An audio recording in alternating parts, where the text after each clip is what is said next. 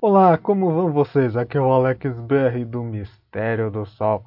Sejam bem-vindos mais uma vez ao podcast que fala sobre mistérios em geral. É, então, como vocês podem perceber, eu não, é, não postei muitos episódios devido ao trabalho, mas quando der eu sempre estarei postando é, os episódios, né? Às vezes livros, leitura de livros, artigos, etc. e tal. Então fique sempre ligado, se inscreva, curta e compartilhe o podcast Mistério do Sol. E hoje trazendo uma matéria aqui do da UFO, UFO, né, uma edição especial sobre os homens de preto. Então, quem são os homens de preto? Né, que é uma lenda urbana né, da ufologia ou será uma verdadeira ameaça à liberdade de informações? Bom, figuras literalmente obscuras, né, que nasceram com a própria ufologia desde a década de 50.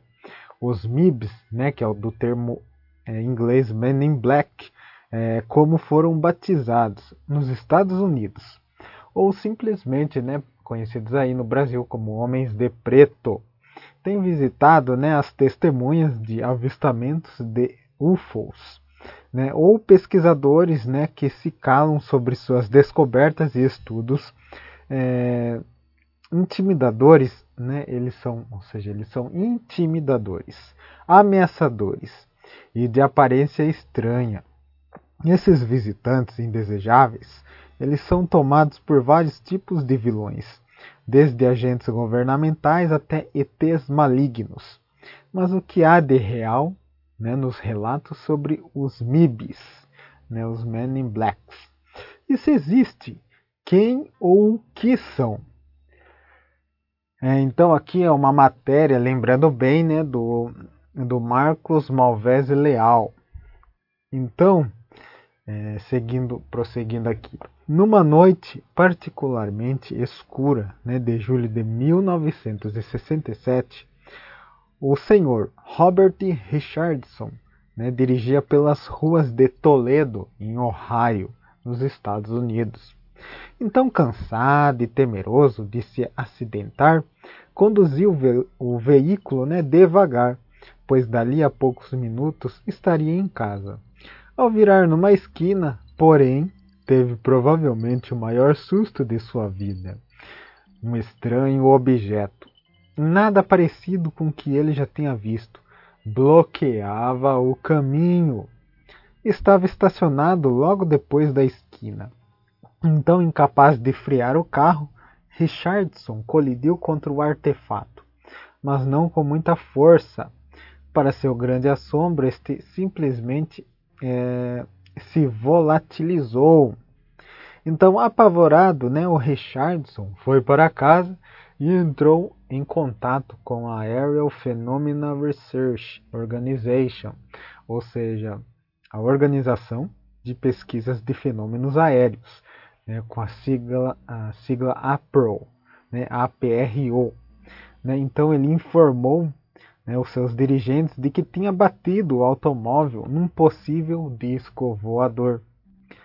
Era um objeto do tamanho aproximado de seu carro, arredondado e aparentemente sem qualquer emenda ou passagem que indicasse uma porta, né, uma porta, né? Então ele não reparou em marcas, nem na presença de antenas ou postigos. Além de ligar para a APRO, né, AEPRO, informou o fato à polícia, que enviou homens para acompanhá-la até o local.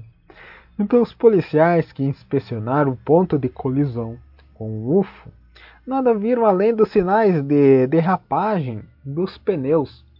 Então Richardson, porém, né, voltando ao lugar mais tarde, encontrou um pequeno objeto metálico, acreditando ter provindo do UFO. Então provavelmente ele teria deixado de, ser, é, de se preocupar né, com o episódio em pouco tempo, talvez só mencionando o estranho contato em conversas esporádicas com amigos ou familiares não fosse uma sequela que o caso conduziu, quer dizer, que não fosse uma sequela que o caso produziu. Era algo mais intrigante né, que a colisão em si, que viria a desencadear uma série de acontecimentos esdrúxulos em sua vida. Podcast Mistério do Sol, segunda temporada.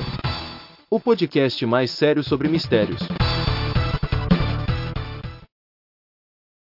Então, aí o Richardson, né, depois de três dias né, da sua suposta colisão, é, o Richardson foi procurado em casa por três homens que ele jamais tinha visto. Todos tinham aparência muito jovem, de vinte e poucos anos. Sem entender por que, ele não lhes perguntou quem eram, nem solicitou que mostrassem identificação, apenas deixou que entrassem. E a princípio não se sentiu nem um pouco intimidado por eles. Conversaram por cerca de dez minutos. Os três homens não fizeram nenhuma ameaça ou advertência, apenas muitas perguntas a respeito de seu quase acidente.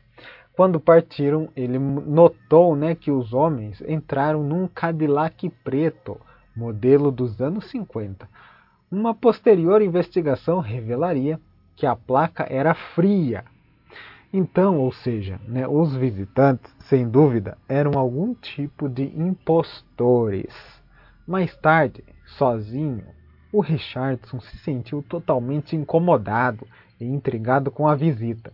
Só então se deu conta de que respondera sem hesitar a todas as perguntas que os jovens misteriosos lhe tinham feito sobre a sua colisão com o UFO, como se fosse a situação mais banal do mundo. E foi quando percebeu que talvez o que vira naquela esquina tivesse um significado e uma importância muito maiores né, do que a princípio imaginara.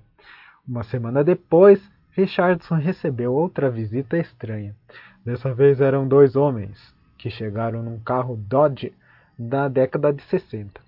Mais uma vez, incapaz de resistir, deixou os rapazes entrarem na casa. Os indivíduos tinham a pele escura e vestiam ternos pretos. Um deles falava inglês normalmente, mas o outro tinha um ligeiro sotaque que Richardson não soube identificar.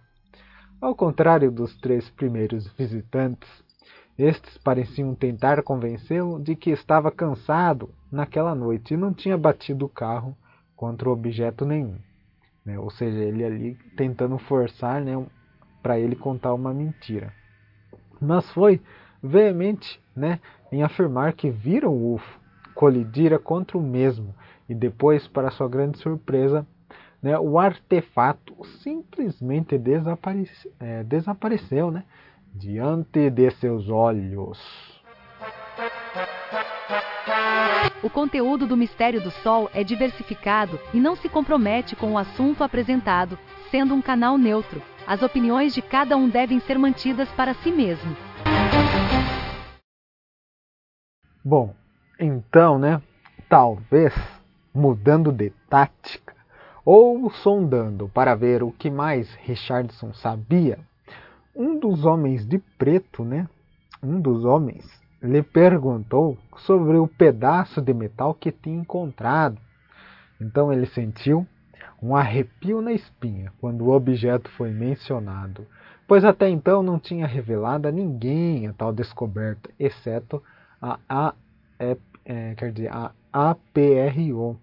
E aqueles homens não pareciam né, investigadores oficiais da organização.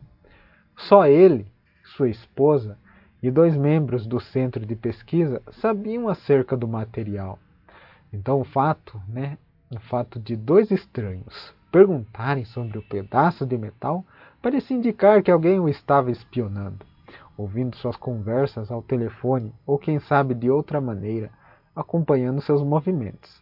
Nesse ponto, as versões sobre o rumo da conversa variam.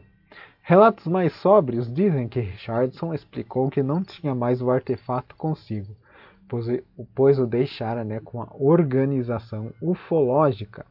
Quando então os estranhos visitantes deram por encerrado a conversa e se despediram.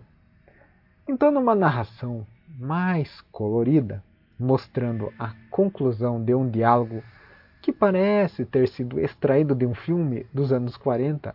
Um dos homens de preto né, o que falava inglês perfeitamente, teria perdido a aparência, quer dizer, perdido a paciência com Richardson e o ameaçava é, de modo claro, né, com as seguintes palavras.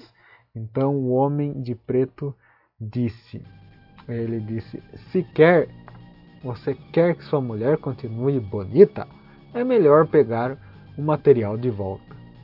Então deixando assim, né, o Richardson boquiaberto atordoado e provavelmente tremendo nas estruturas. Ele ficou sozinho na sala de estar enquanto os dois assustadores visitantes se afastavam com um carro preto.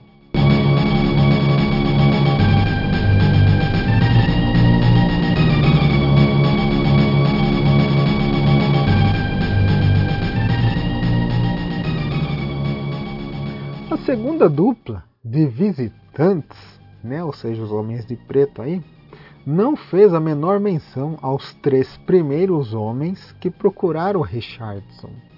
E talvez a única semelhança entre as duas visitas era o fato, é, fato de todos saberem de informações particulares sobre o acontecimento, reveladas somente a um grupo seleto de indivíduos. Está esta, né, como veremos, parece ser uma característica dos estranhos visitantes de preto, saber de informações particulares. Apesar da representação típica e estereotipada do caso do Sr. Robert Richardson, é, Richardson, quer dizer, envolvendo os homens de preto, o mito não começou com ele. Na verdade, o protagonista do primeiro contato moderno com essas bizarras figuras teve a experiência uma década antes, e seu envolvimento com o tema, ainda recente, da chamada Era Moderna dos Discos Voadores fora bem maior do que uma colisão acidental entre o carro de um cidadão comum e um, objeto não identificado. Então, como, como podemos notar aqui, não foi o primeiro caso aí da visita dos homens de preto. Então estarei passando né, essa informação no próximo episódio. Está gostando do podcast Mistério do Sol? Você pode ajudar com o trabalho doando uma pequena quantia. No link da descrição deste episódio está as opções de doação. Com a ajuda estará incentivando a produção de episódios mais complexos, tradução de artigos raros e leitura de livros que você gostaria de escutar. Novidades exclusivas para o povo brasileiro em apenas um podcast. Deus te abençoe. Então, termina aqui o episódio do Mistério do Sol, trazendo vocês aí é, a matéria né, falando sobre os homens de preto. Aí um, um artigo do, do Malvese Leal, né, que se dedica à pesquisa ufológica. Então, no, próximo episódio, estarei falando sobre o caso, o caso né, de Albert K. Bender. Então, fique ligado, curta, compartilhe, ajude. Então, muito obrigado por sua atenção e até a próxima.